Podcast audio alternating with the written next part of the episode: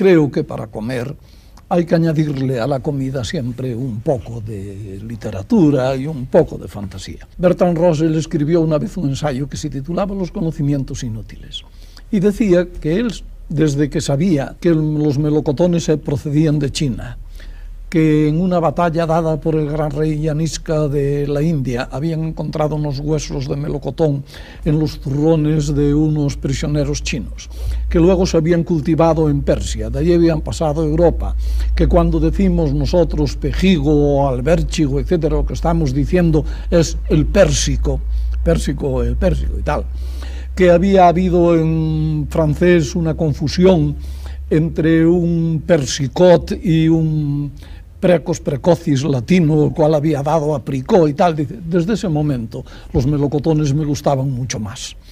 Es evidente que si yo ahora me pongo a comer una nécora de las rías de Vigo y sé que se llama linneanamente Portugnus puber, Portugnus era un dios protector de los puertos de los romanos, que habían ellos una estatua que tenía una llave en la mano, y puber porque tiene como la barba que le nace a los muchachitos, tiene unos pelillos en el casco.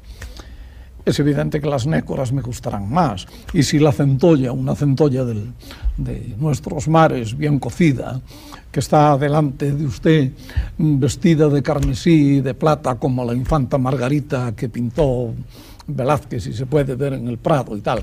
Y sabemos que su nombre latino es Maya, que es la más brillante de las estrellas de la constelación de las Pleiades, de las Peleiades, esas estrellas que saliendo por la mañana le decían al griego que había que navegar y saliendo por la noche le decían al griego que había que amarrar las naves, pues que duda cabe que la centolla nos gusta mucho más. ¿Eso no es maravilloso este fragmento de una entrevista al escritor Álvaro Cunqueiro?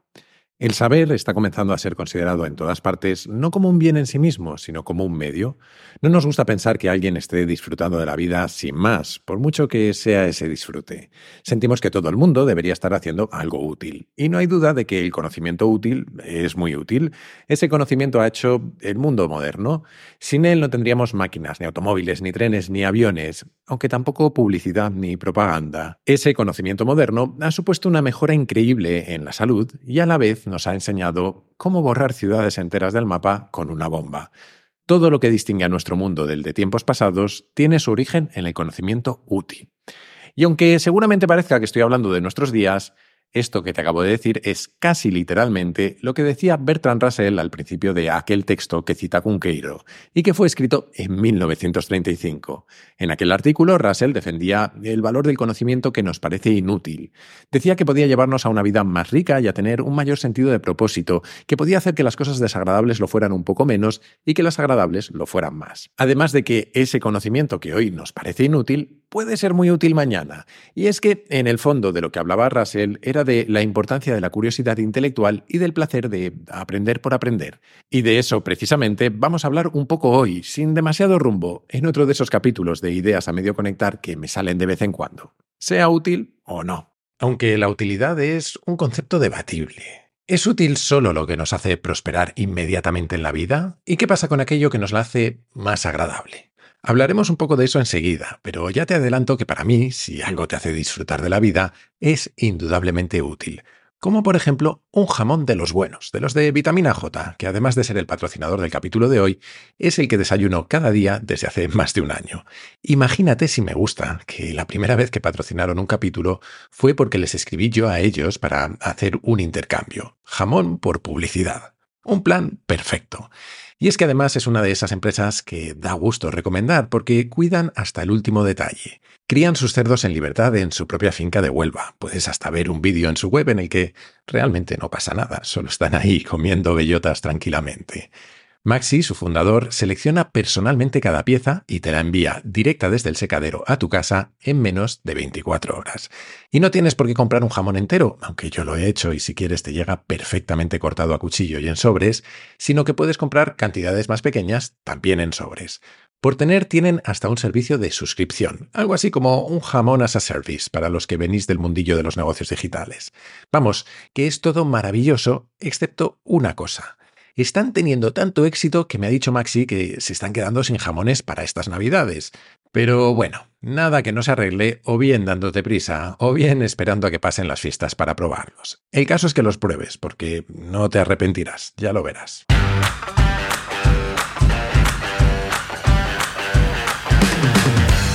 Soy Jaime Rodríguez de Santiago y esto es Kaizen, el podcast para mentes inquietas en el que te acerco a personas, a ideas y a técnicas fascinantes de las que aprender cada día.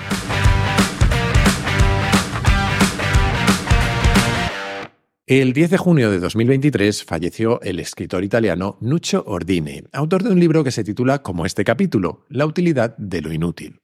Yo no te voy a engañar, no sabía que existía ni él ni su libro hasta que le dieron el premio Princesa de Asturias unos pocos meses antes de morir. Y dio la casualidad de que por entonces yo llevaba tiempo pensando sobre este asunto, porque hay muchas cosas, aparentemente inútiles, sin las que vivir sería, como mínimo, mucho más triste. Pensemos en el arte, por ejemplo. Un sospechoso habitual de este podcast, Kurt Vonnegut, decía lo siguiente. Una misión plausible para los artistas es hacer que la gente aprecie la vida, aunque solo sea un poco. Los Beatles lo hicieron. Lo que inevitablemente me recuerda al capítulo que dedicamos al libro de Mark Oliver Everett, Things the Grandchildren Should Know, las cosas que los nietos deberían saber. Entonces te hablé de la lista de cosas que Nora Ephron dejó escrita sobre lo que echaría de menos y lo que no al morir. Entre lo que echaría de menos es difícil encontrar algo que sea objetivamente útil o productivo.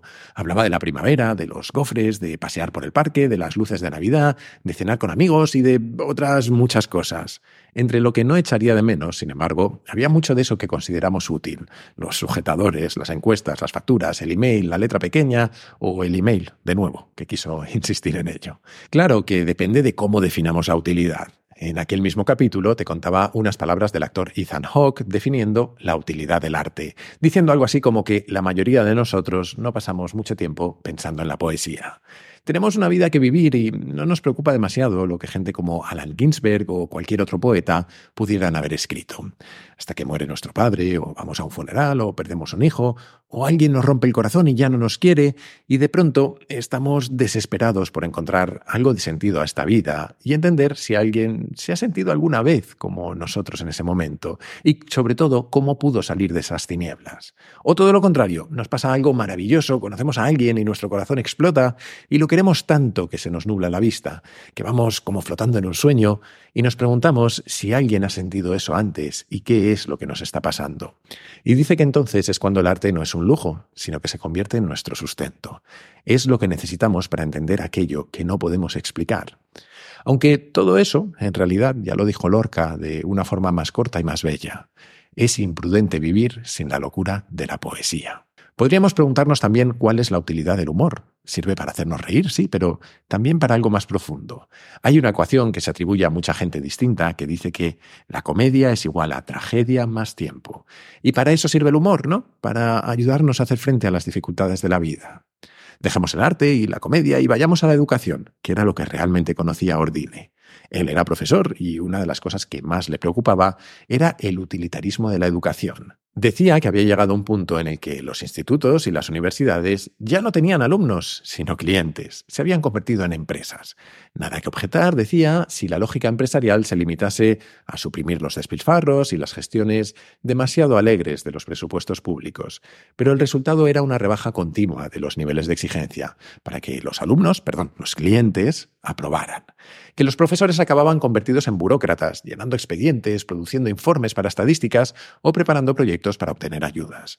Y aunque confieso que me cuesta estar del todo de acuerdo con él, creo que tiene un punto de razón. Me cuesta, digo, porque vivimos en el mundo en el que vivimos y porque he visto a demasiada gente de mi generación gastar parte de su juventud estudiando carreras demasiado desconectadas de lo que la sociedad, o si queremos llamarlo así, el capitalismo, consideraba útil.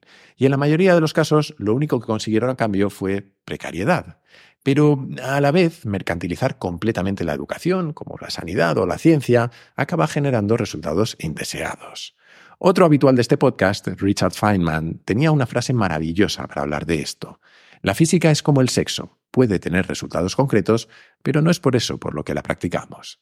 Y es que está en nuestra propia naturaleza perseguir nuestra curiosidad sin más objetivo que el de satisfacerla, ver de qué somos capaces o a dónde nos lleva un camino o una idea, solo por descubrir a dónde llegamos.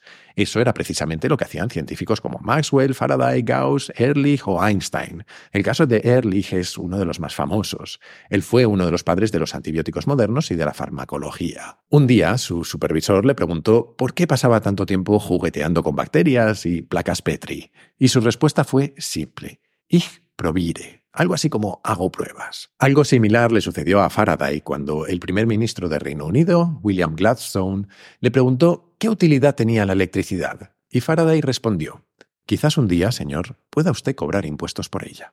Y es que tal vez lo más perverso de verlo todo desde el punto de vista de la utilidad es que lo que no es útil hoy, tal vez sí lo sea mañana. Desde que empecé con este podcast, me llegan de vez en cuando preguntas de oyentes sobre cómo elijo qué aprender o en qué deberían centrarse o cómo saber cuándo han profundizado lo suficiente. Y siempre he sentido que mi respuesta era muy decepcionante, porque yo lo que hago es seguir mi curiosidad sin planteármelo demasiado. Y entiendo perfectamente que esa no es la mejor estrategia para casi nadie. Ni siquiera sé si es buena, o mejor dicho, útil para mí, pero es la que sigo y la que me ha conducido muchas veces a unir ideas o disciplinas que si hubiese tratado de ser más estratégico en mi aprendizaje, jamás habría conectado. Lo que me lleva además a otra idea. Porque si lo inútil puede ser útil, lo útil también puede ser inútil. Toma trabalenguas.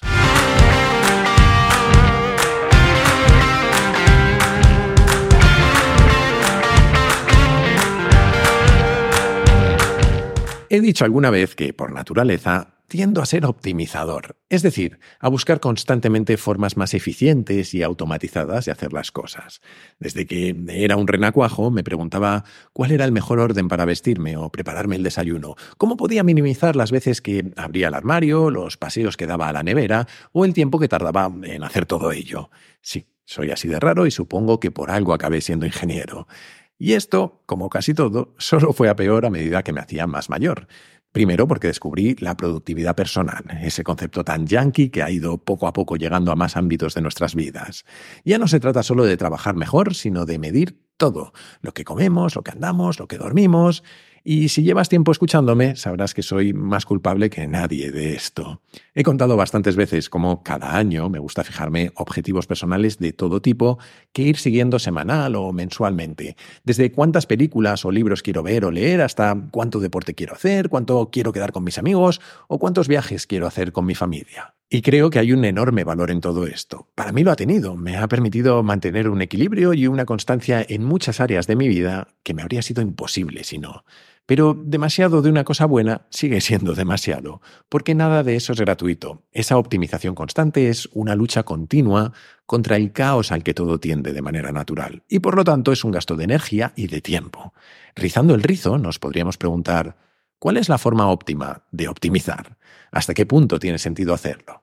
Hace unos meses, Joan Tubau entrevistó a un tipo llamado Nacho Raggio, al que yo no conocía, y aunque, como es normal, no coincido con todo lo que dijeron, hablaron mucho de lo que Nacho llama el Mediterráneo moral, que, en mis palabras, no necesariamente en las suyas, viene a ser un poco esa forma de entender el mundo, milenaria ya, que tenemos los pueblos mediterráneos, y que, a priori, contrasta mucho con la idea de utilidad y de optimización. La típica sobremesa española con amigos es casi todo lo contrario a la utilidad y a la optimización. Así que por una vez, especialmente si eres como yo en esto, te propongo que hagamos un ejercicio y pensemos en todo lo contrario.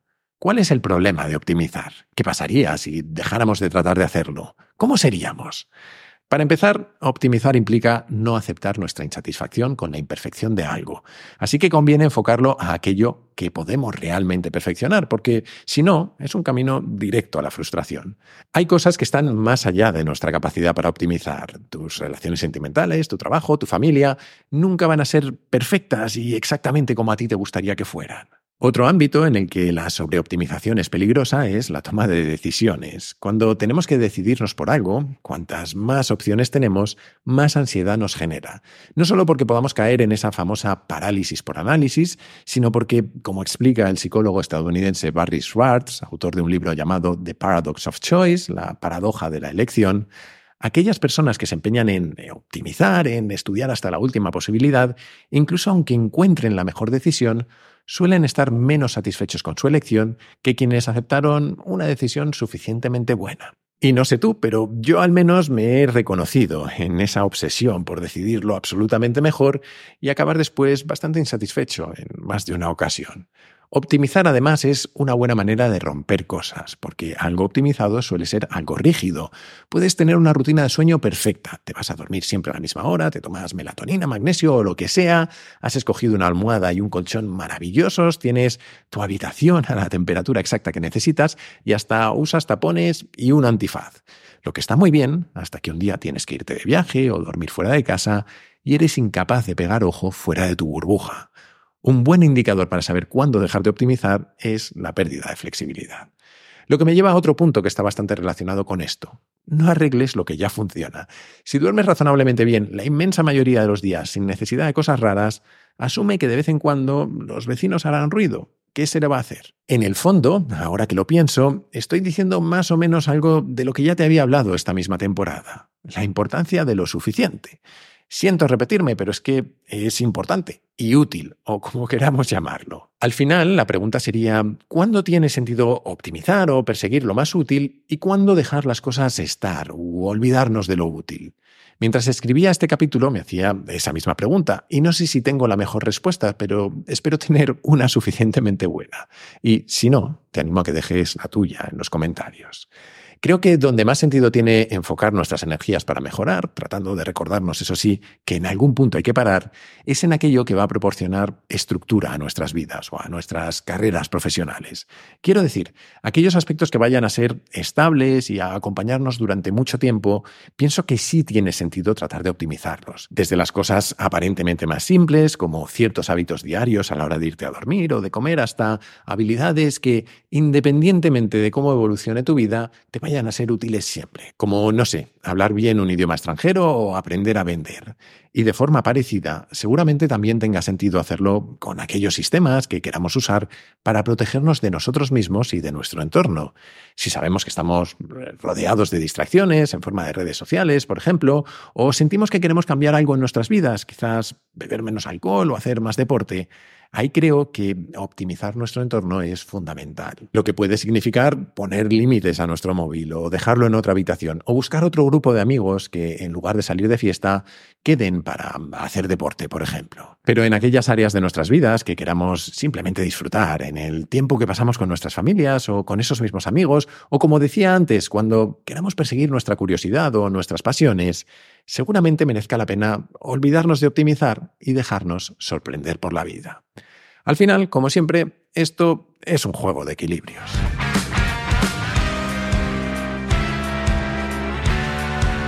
Y hasta aquí el capítulo de esta semana. Espero que te haya gustado. La que viene volveremos con otro tema. Mientras tanto, te animo, como siempre, a suscribirte y recomendar Kaizen en tu plataforma de podcast preferida, en YouTube, en redes sociales o como creo que es mejor, a tus amigos. Así me ayudas a que el podcast siga creciendo. Además, si te gusta Kaizen, puedes unirte a la comunidad, una forma de apoyarlo económicamente, que yo lo agradezco mucho, pero también de tener un montón de ventajas. Tendrás acceso a un foro en el que encontrarás a otros curiosos compulsivos, recomendaciones de cientos de libros y películas, acceso a contenidos exclusivos, a un feed sin publicidad, a los encuentros que organizamos cada mes y también acceso prioritario a los capítulos que voy a grabar con público. Para hacerlo solo tienes que entrar en mi web, jaimerodríguezdesantiago.com y hacer clic en el banner rojo. Y desde esa misma web o desde mi Twitter, arroba jaime-rds, puedes hacerme llegar tus sugerencias, tus comentarios, lo que tú quieras. Siempre contesto, aunque a veces tardo un poco. Y recuerda que si quieres participar en el podcast, puedes hacerlo enviando tus notas de audio por WhatsApp al siguiente número, 683-172-622, con el prefijo 34 si lo mandas desde fuera de España. Y esto es todo por hoy. Como siempre, muchísimas gracias por estar ahí y hasta la próxima.